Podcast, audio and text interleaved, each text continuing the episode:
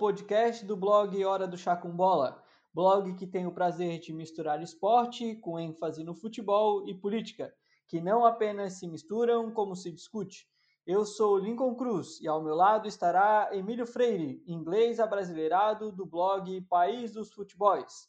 Na nossa quarta conversa, falaremos sobre as manifestações das organizadas sendo o pulmão da sociedade. Então pegue seu líquido favorito e deguste dessa conversa. Olá, Emílio. Olá, Lincoln. Então, nessas últimas semanas, né? Nessas últimas semanas a gente viu bastante coisa, bastante manifestações das torcidas organizadas, principalmente nos últimos dias. E aí tem uma coisa que eu gostaria de destacar, que a gente tem que cuidar bastante, que é a memetização dos termos, das palavras, né? Então apareceu muito antifascismo, fascismo. Então, primeiro, o que é o fascismo, né? Até o Yuval Noah Harari ele iniciou uma palestra uma vez perguntando quem nessa sala é fascista. E aí, óbvio, ninguém levantou a mão. Mas, basicamente, um, uma tendência fascista todos nós temos. É aquela tendência de dizer que eu sou superior a alguém em qualquer coisa. Então, se o nosso podcast aqui tem mais visualizações do que o correspondente Premier, por exemplo, eu posso achar que o nosso podcast é superior a deles. O problema é quando eu aí levo isso para a vida, né? Que eu sou superior aos criadores do podcast ou qualquer outra coisa. Então, a gente tem que tomar cuidado para não levar isso para a vida. Então, um pouco da introdução aí. Quando a gente tratar de fascismo e antifascismo, é combatendo justamente essa supremacia, essa ideia de superioridade. Certo, Emílio. E é algo que não está acontecendo nessas manifestações pró-governo, né? o pessoal não está levando nenhum símbolo é, nazifascista para essas manifestações, parece, né? Mas, enfim. Bom, para iniciar, dando a minha introdução, tentando ser breve, coisa que eu nunca consigo, mas, enfim. É, bom, primeiramente, dois parênteses aí. É, no, na última semana nós tivemos 16 jogadores do Vasco da Gama é, dando positivo para a Covid-19 e o porquê que eu quero estar é, tá falando isso. É, o futebol carioca ele está tentando retornar de qualquer maneira e aí a gente para para ver 16 jogadores, né? Não são dois, não são três, são 16 e do Vasco. Aí você para, não, mas o Vasco é um time que não quer voltar, né? Parece que é um time, mas não, não é o Vasco, é o Botafogo. O Vasco teve seu presidente indo, junto do presidente do Flamengo, falar com o Jair, porque eu não consigo botar Bolsonaro como presidente, eu prefiro chamá-lo de, de Jair. É, foram com Jair lá no, lá no Planalto para tentar retornar o futebol de maneira é, equivocada, podemos dizer, né? É, e também o, a Federação Paulista de Basquete, nós tivemos a NBB, a NBB que é o Novo Basquete Brasil, que cuida da Liga é, Nacional, uma, é, cancelando o seu campeonato né, do, em 2020 por, pelo motivo da pandemia, enfim. Mas a Federação Paulista acredita que o futebol, que o basquete, sem o basquete a gente não consegue viver, principalmente a população paulista, né? Porque os jogos é, de basquete em São Paulo tem muito público, né? A gente consegue ver nas transmissões da TV estádios lotados, é, a torcida agitada o tempo inteiro. Então, como o Paulista não consegue viver sem basquete, a Federação Paulista falou que sim, que tem que ter o Campeonato de Basquete de São Paulo. E aí, o Enio Correia, que é o presidente da Federação Paulista, eu fui até tentar buscar para ver qual era a formação, é, enfim, porque parece que ninguém, que o esporte no Brasil ele é movido por pessoas que não fazem ideia do que é o esporte né? E eu fui buscar e a única coisa que eu encontrei sobre o Enio Correia é uma reportagem do UOL, onde ele está sendo indiciado de estelionato, né? Porque foi encontrado é, um, um, envelope no metrô de São Paulo com 20 boletos, isso é em 2018, com 20 boletos da Federação Paulista de Basquete, onde tinha o símbolo da Federação Paulista, mas os boletos foram emitidos em nome da SPM, Comércio Promo e Promoção de Eventos Esportivos, empresa do Enio. Então, assim, galera, é... e aí o Enio, ele pegou e trouxe algumas reivindicações, né? A gente vai voltar ao basquete, mas com algumas reivindicações. E quais são?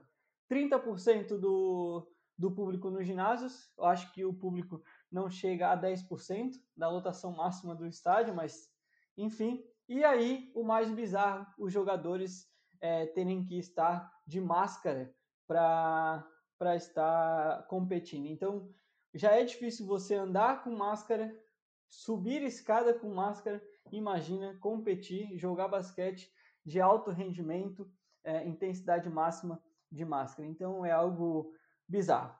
E para iniciar aí no nosso tema, é, eu fico, fiquei super feliz e só me dá mais prazer em ser corintiano pelas manifestações aí que iniciaram e o pontapé inicial das manifestações pró-democracia vindo das torcidas que são tão criticadas, que são tão que, que quem não, não gosta de futebol ou não liga não entende o, o, a cultura futebol, o quanto ela é importante, né? E lembrando, a primeira faixa da anistia, como a gente já comentou aqui, foi aberta num estádio de futebol entre corintianos e santistas em 1979 e agora na Avenida Paulista é, o movimento pró-democracia puxado pelos Gaviões da Fiel, é, claro que envolveu daí o São Paulo, a torcida São Paulina, a torcida palmeirense, a torcida do Santos, as principais é, torcidas ali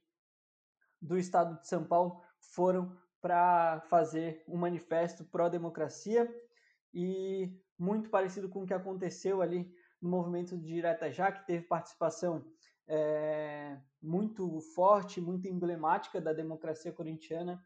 Né? Então, mais uma vez, o futebol mostrando que não é o ópio do povo. Né?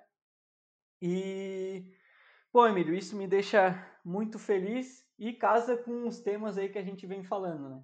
Sim, com certeza. Parece que vai fluindo, né? Um tema acaba entrando no outro e, e nessa linha aí das torcidas, né? A gente aí se questiona, né? O que que a gente não vive sem? Será que é o futebol? Será que é esse futebol espetáculo, né? Que eu prefiro distinguir, né? Que se, se é o futebol espetáculo, então o futebol alemão tá rolando, né? Que alguns até consideram que é melhor que o nosso futebol brasileiro, então tá lá o Bayern de Munique jogando, o Borussia está jogando, mas o que, que o povo realmente não vive sem, né?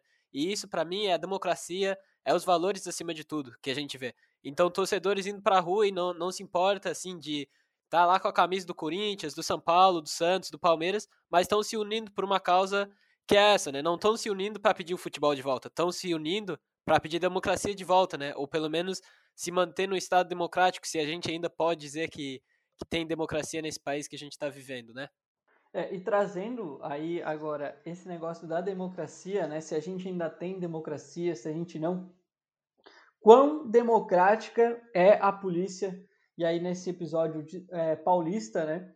É, quando se trata de torcidas organizadas ou de lado, né?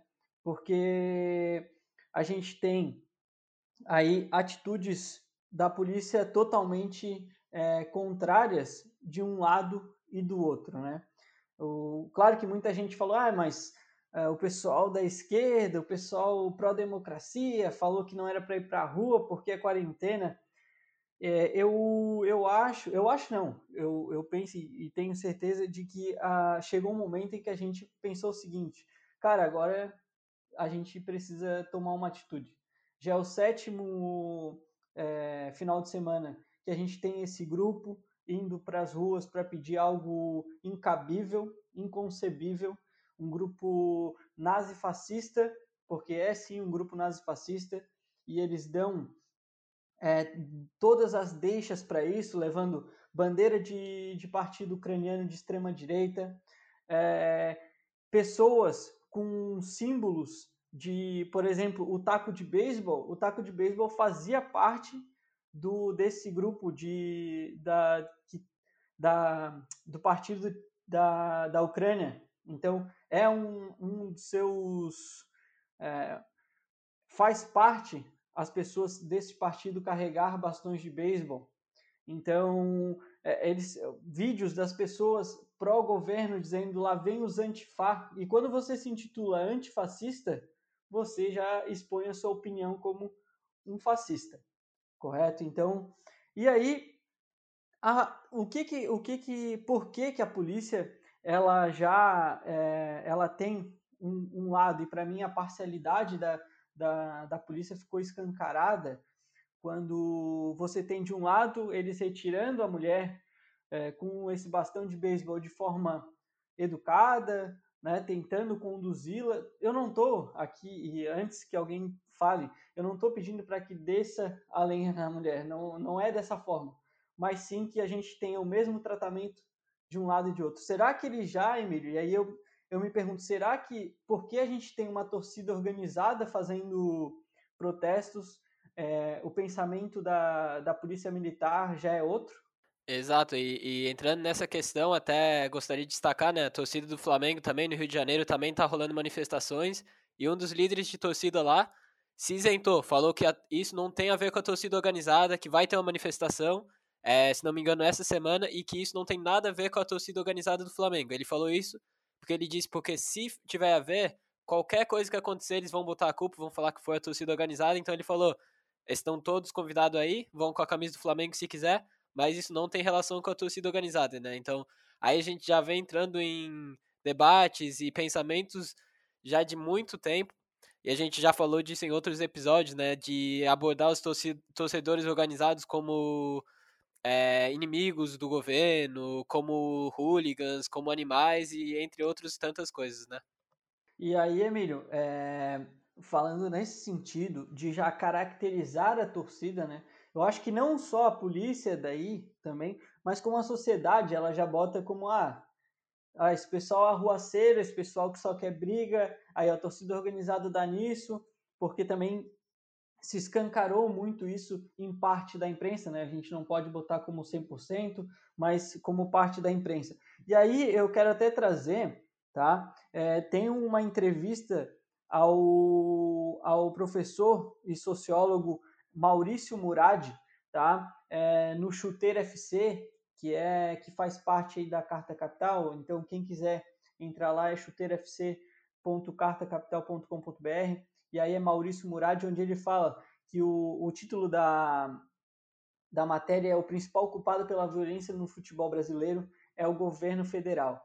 Tá? Então, e ali ele aponta que apenas 5%, 5% de toda a torcida organizada é, são os, os vândalos. Então, apenas 5% é que compõe aí a característica de vândalo, de pessoas que vão ao estádio ou que, ou que estão dispostas é, a quebrar tudo, enfim, a fazer aquele vandalismo que as pessoas acham e colocam né, para 100% da torcida.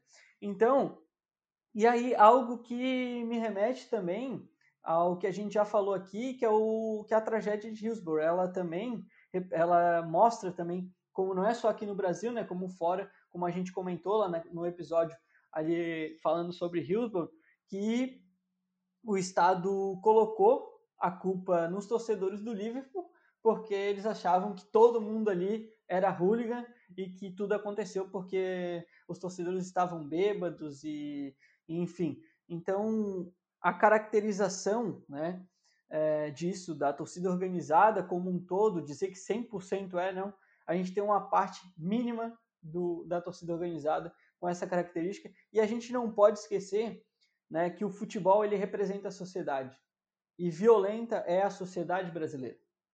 O número de homicídio é muito alto na sociedade brasileira, então a gente está querendo aí arranjar desculpa e, e, e querer culpar uma manifestação que não poderia vir em melhor hora, até trazendo o nosso título do porquê, né, que a gente coloca como a manifestação das organizadas sendo o pulmão da, da sociedade, porque tem um meme que, que a gente viu aí recentemente, onde o Bolsonaro, o Jair, está de, de policial com o joelho no pescoço do mapa do Brasil, ali representado como a cena do assassinato ali do George Floyd.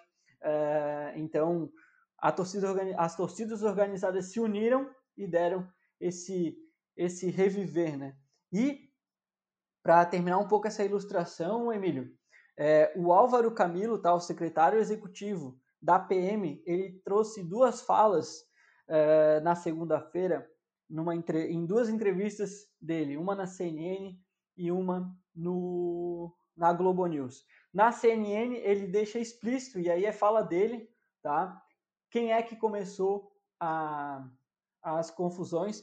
E ele fala que o grupo pró-Bolsonaro foi quem iniciou as, as, as confusões e porque também carregavam símbolos neofascistas, tá? Então, ele, ele mesmo coloca isso. E aí uma outra coisa que me chamou a atenção, que foi quando perguntaram para ele sobre por que, que, a polícia teve a atitude com aquela mulher que carregava o, o taco de beisebol. E sabe o que estava escrito no taco de beisebol dela? Diálogo. Era isso que estava escrito no taco de beisebol. Mas quando ele perguntado por que, que ela, por que, que a PM teve essa atitude com ela e por que, que ele e por que que com o pró-democracia, o grupo pró-democracia foi feita uma atitude diferente, ele falou que não, que foi a mesma atitude, que a polícia estava ali só para controlar e que até foram prendidos skinheads no, no, nessas operações. Então, é, já querendo dizer, ó, não, foi a me... e prendemos o pessoal ruim lá do lado da pró-democracia, que é essa torcida organizada aí, esses skinheads.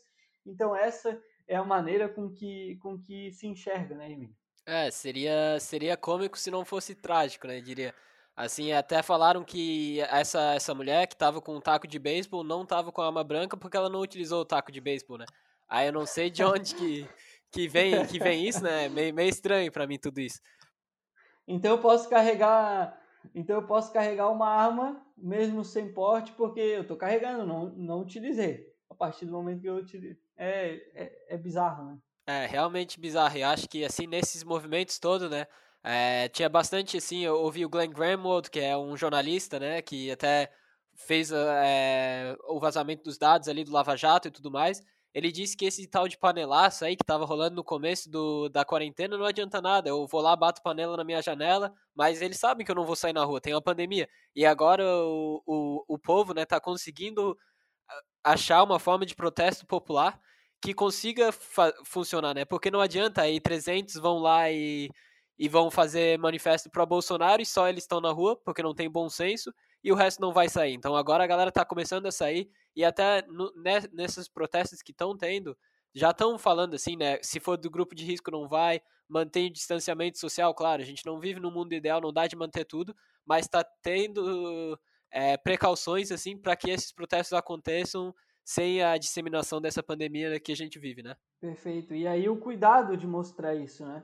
Porque até recentemente eu vi o, a imprensa colocando que nos, nas manifestações que estão acontecendo lá nos Estados Unidos, que as pessoas, que tem gente com álcool em gel, tem gente que, que leva o álcool em gel, leva água para que as pessoas possam se, se hidratar, o álcool em gel, a obrigação da máscara. E é bem isso que tu falou, é, é, é perfeito. Eu acho que, que é perfeito nessa situação que a gente vive, sabe? É, eu, eu, eu, não, eu não acreditava na eleição do Jair no, nessas últimas eleições que a gente teve.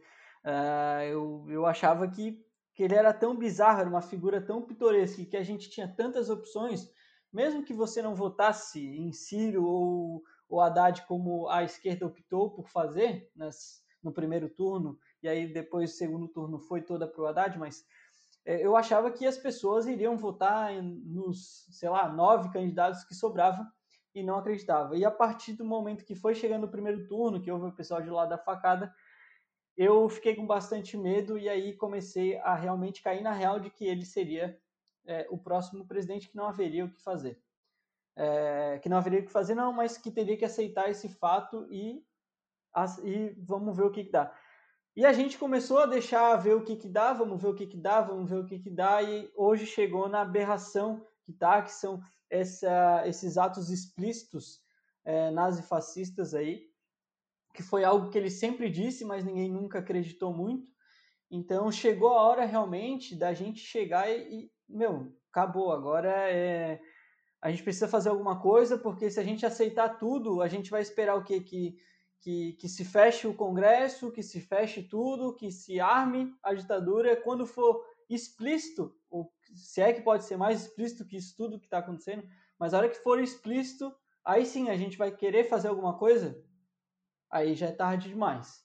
Então as pessoas têm que ter consciência do que a gente está falando. A gente sabe que 30% da população, né, que ficou agora esse negócio dos 70%, do 30%, dos 30% que são apoiadores de Jair, é, praticamente você não vai conseguir é, é, converter, porque as pessoas são bizarras. Se elas não, se elas acreditam no cara com tudo que está acontecendo, se elas arranjam e replicam fake news, né? Mesmo com tudo que está acontecendo, então a gente tem que não deixar que as coisas avancem, porque essa semana eu senti um medo muito grande, que foi o medo semelhante ao que aconteceu na, nas eleições, uh, de falar, é meu, uh, tem algo muito tenebroso para acontecer, uh, o que porque você deixar uma pessoa que, claro, não dos 300 lá que tu comentou, que não são 300, são 30, mas só dela ter a cara de pau de fazer um tipo de, de, de protesto, se a gente pode botar assim, daquela forma, Emílio, é, é bizarro. Então eu acho que chegou o momento que a gente tem que dar um basta realmente e, e, e ir para a rua, uh, infelizmente, em meio a uma pandemia que parece que os nossos governantes não estão nem um pouco preocupados com isso, né? É, até um dos elementos aí do fascismo, né? O Jason Stanley, ele tem um livro sobre como funciona o fascismo, ele é professor da Universidade de Yale, nos Estados Unidos. Ele diz que um dos primeiros movimentos, assim, é a hipernormalização das coisas, né? Desde antes desse governo, a gente já vê uma hipernormalização de fatos bizarros que não tem como, né? No, no futebol, quando chegou o 7 a 1 da Alemanha, a gente viu assim que realmente a gente estava numa trajetória que o futebol brasileiro estava é, decaindo tal, e futebol da Alemanha, claro, crescendo, mas já, já passou da 7, já passou do 7 a 1 da política, a gente está marcando gol contra e, e, não tem como continuar dessa forma, né? Sabe, Emílio, é, eu sempre costumo dizer, e, e só eu acho que nesse episódio eu falei umas duas vezes, que o futebol ele reflete muito a sociedade. E para mim, a sociedade, cara, hoje é, a gente tá. A sociedade é o Filipão. Entendeu? A sociedade é o Filipão no 7x1. Ela vê o desastre acontecendo, já tomamos 5 em 6 minutos, e a gente fica. A, meu, o que está acontecendo? Sentado no banco de reservas, falando um pro outro, ah, pô, tá acontecendo isso, tá acontecendo aquilo. E aí no final do jogo, cara, quando tudo acontecer, quando 7 a 1 acontecer na política novamente, é, e a gente estiver diante de uma catástrofe, a gente vai chegar e vai falar assim: ah, não, mas no segundo tempo a gente fez sete minutos brilhantes. A gente fez sete minutos brilhantes, foram quase três gols feitos. Beleza, foram sete minutos brilhantes e depois a Alemanha que estava ganhando de 5 a 0 fez mais dois gols e foram é, um gol para cada minuto jogado bem pelo Brasil. Então, assim, ó, é, é o momento de, de não é esperar, ah, não, mas será que é? E eu separei, tá? É, só nesse final de semana, tá? Só nesse final de semana, os símbolos que representam o, o, o nazifascismo de Jair e os seus apoiadores. Então, se a gente está na dúvida Teve a bandeira ucraniana, como eu já comentei aqui, de um, de um partido de extrema direita, tá? Onde o até houve a tentativa do, do embaixador dizendo que não, que era um, um, um símbolo histórico e que representava o, o solo e o sangue. Procurem o que, que, o que, que é solo e sangue na, na, no Google. Dê um Google com solo e sangue e vocês verão o que, que significa isso. É, as, é, as pautas desse, desse partido de extrema-direita, que não eram de Hitler, mas ligeiramente, mais ou menos o que Hitler pensava. Tá? É, depois a gente tem as falas né, replicadas aí do, do Weintraub, de que povo brasileiro é povo brasileiro, então, tipo, as outras culturas que pertencem ao povo brasileiro, porque o povo brasileiro não é apenas o branco, o povo brasileiro é o indígena, é, e a gente vai cortar toda essa cultura? Então, mais um passo de supremacia, né? achando que, que existe uma supremacia. A, a, a replicação ali da marcha de Charlottesville e da Ku Klux Klan, feita pela Sara Maluca lá, né, que usa um codinome, ela usa um codinome dos 300 que eram 30, mas mais um exemplo. O Leite, que, que, que Jair tomou em sua live e que aí seus apoiadores, é, porque tá vendo aí, ó, é tudo, tudo. Aí Leite, o que que tem? É um cara popular, Leite é um negócio barato, é por isso que ele quis mostrar onde o Leite de, é, é, ele replicava algo que era a diferença entre raça por sintetizar a lactose. E algo que a gente não para para pensar, mas Jair e sua turma nunca se dispuseram a falar assim: não, isso aí tá tudo errado. Eu não tenho nada a ver com isso. Porque se alguém me chama de nazi-fascista, fala assim, cara, da onde tu tá tirando isso? Qual o motivo que eu te dei para te falar isso? Em nenhum momento eles, eles fazem. Eles ainda replicam mais, tiram sarro. Então, eu não sei o que, que precisa mais para as pessoas caírem na real do que está acontecendo e parar, às vezes, de querer se jogar uma contra a outra, como eu vi gente falando agora do movimento é, do, vida, do vidas, vidas Negras Importam, e aí quiseram trazer um, uma, uma tag agora como Vidas Importam e não Vidas Negras. Só que as pessoas, primeiro, as, tinha muita gente postando vidas negras importam, só que elas não são a favor de cotas, acham que cotas não, não, não resolvem, né? O que, ah, isso aí é racismo, cotas é racismo, que, que ah, tem que ter meritocracia. Ah, eu não sou racista porque eu tenho um amigo negro, porque eu acho que o negro tem a mesma condição, então para que cotas? Só que não entende todo o contexto histórico. E aí levam, querem levantar a tag, ah, vidas importam, e não vidas negras. Enfim, então fica um, um conflito, desculpa o, o perdão na palavra, um conflito babaca de gente que não sabe nem o porquê das coisas e não se dá nem ao luxo de, de ir na internet, que hoje tu não precisa de muito. Né? Tu tem um celular na mão com internet, tu vai ali dar um Google e tu, tu começa a entender um pouco do contexto histórico do que está sendo falado. Assim, é, eu, eu acho que se a gente fosse continuar nesse desabafo e falar de todas as coisas ridículas que vem nesse governo e todo esse papo de vidas negras importam ou vidas importam, né, que é ridículo. Olha só a discriminação racial que tem contra os negros. Pra que que tu vai querer destacar outra coisa? Nesse momento é isso que importa, né?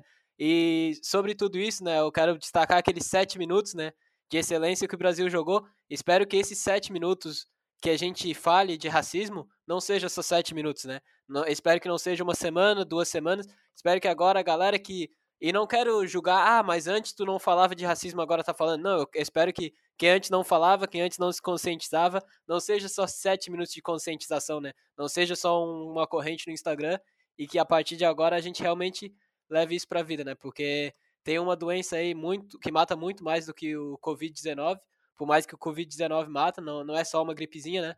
Mas a gente tem que levar isso em consideração. Exatamente. E até eu já peço desculpas aí pela exaltação, nossa exaltação, né? E esse episódio ficar tão num ar mais político do que, embora a gente sempre traga esse lar, né? Político e futebol, mas ficou muito mais pelos acontecimentos. É, eu peço desculpa aí, mas é, é o momento, né? Eu acho que a gente tem que parar agora de ficar passando pano, de não, não vai, não vai acontecer, porque quando a gente vê, o, o caminhão vai passar por cima e aí não vai dar tempo nem de anotar a placa, né, o Emílio? Exato, exato. É, não, não tem como. Quando, quando a gente fala de futebol e política, e que só deve falar de futebol, né? Tudo se mistura e, e se o momento é político, não tem como a gente ficar falando de futebol, não tem como ficar ah, mas tu viu o jogo da Bundesliga semana passada, tem uma coisa muito mais importante acontecendo e é isso. Tá, então, Emílio, só pegando o gancho do que tu falou, é, e aí trazendo para mais uma vez futebol, sociedade, né?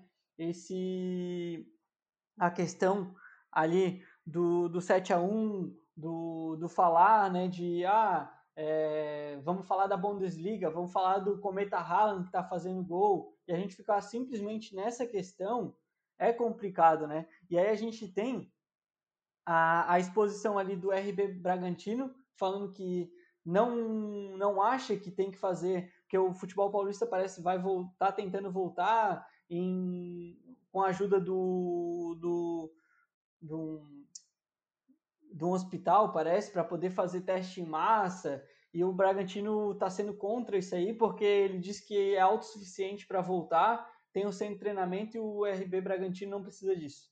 Então, o egoísmo né, no futebol. E o RB Bragantino está se opondo a Corinthians, Palmeiras, São Paulo e Santos. Então, quem é o RB Bragantino na, na fila do pão aí para querer se botar contra esses times, né? É, e a formação dos jogadores, né, Emílio? A gente às vezes uh, quer fazer o jogador entender primeiro que é uma linha de quatro antes de saber o que é sociedade, ou saber não que saber o que é uma linha de quatro e como se portar numa linha de quatro não seja importante para a formação do atleta. É óbvio que é, principalmente, né, na especificidade do esporte, mas a, o conjunto de formação, futebol, sociedade é, é, é o mais importante. Com certeza, é. não tem como separar um do outro, né? Então, até pegando esse gancho, para mim, a indicação de hoje é, não é uma indicação de série nem nada, é uma ação mesmo. A tarefa de casa é pesquisar a página do antifascista do teu time local ou do time que tu torce. Eu sei que nem todo mundo que escuta aqui é fã de algum time de futebol, então pesquisa lá seja o time do teu bairro ali, seja o time da tua cidade, pesquisa lá o nome do teu time antifascista. Com certeza vai ter alguma coisa. Porque isso, para jogador, para todos, a gente tem que saber, a gente tem que saber desses movimentos que acontecem. Eu até pesquisei o Havaí antifascista, vi o movimento do Havaí na Novembrada, que aconteceu aqui em Florianópolis, né, durante a ditadura militar. Então, é muito importante a gente não é, enterrar a história e dizer que ignorar tudo e seguir a vida, porque a vida não está seguindo, né? Exatamente, perfeito, amigo. Acho que isso aí serviria até mesmo para jogadores, treinadores, enfim, pessoas que vão fazer parte de algum clube, é, entender o contexto histórico do, do clube e a importância do clube para a sociedade e para o local, né, que ele está. E as minhas recomendações, então, ficariam, Emílio, primeiro, é, para que as pessoas assinem o, o movimento Estamos Juntos, que é algo muito parecido com o que está acontecendo é, na, com o que aconteceu na direta já, até as cores, né, que é o, o amarelo e o preto, que era da direta já, também é desse movimento, movimento Estamos Juntos. Então, vai lá no Google, movimento Estamos Juntos, ou movimentoestamosjuntos.org, e aí já vai aparecer, é bem fácil, assina, bota o teu nome, e-mail, e tá lá tem a lista das pessoas que assinaram, então é, pessoas da direita à esquerda, de, de operários a empresários, tá? Então é importante e que é o movimento que está surgindo aí em prol da democracia, independente da sua ideologia. E um outro e uma outra recomendação é o filme, tá? O filme é, do Daisy Washington e que traz tudo isso que a gente está vivendo é, de racismo, né, da, do que foi colocado aí de brancos e negros, que acontece no estado da Virgínia, que é Remember the Titans, né, ou Duelo de Titãs, tá? É, que é um, um, um, filme fantástico, assim, é, que, que traz muito essa questão aí do racismo e, o, e como era naquela época, e parece que as pessoas é, não mudaram, né? Parece que a sociedade, embora a gente tenha um avanço aí, mas é, toda hora tem que voltar em termos que já eram para estar superados. E é isso aí, Emílio, mais alguma coisa? A gente já esperava que fosse o episódio mais longo e é o que está se confirmando, né? É, só para complementar assim o que tu, tu falou do filme aí, né? Que a gente diz muito de voltar ao normal, né? A gente tem que pensar que o normal já não estava bom, então que a gente volte para outro mundo, para um mundo mais igual, para um mundo mais justo, né, de certa forma. E fica aí meu último comentário. Exatamente, Emílio. Então, galera, é isso aí. Lembrando sempre que a gente não está aqui para impor um pensamento, mas sim para que você tenha uma reflexão depois das questões que a gente é, está conversando aqui. E bom, galera, eu não preciso, eu não vou e nem quero obrigar ninguém a se posicionar, mas eu acho que é o momento da gente é, estar presente né, na história aí e combater o, o fascismo, o nazismo, o neonazismo, o nazifascismo, enfim, né, todo esse movimento aí que o pessoal está tentando emergir, tá certo? Muito obrigado pela audiência e até sexta-feira que vem.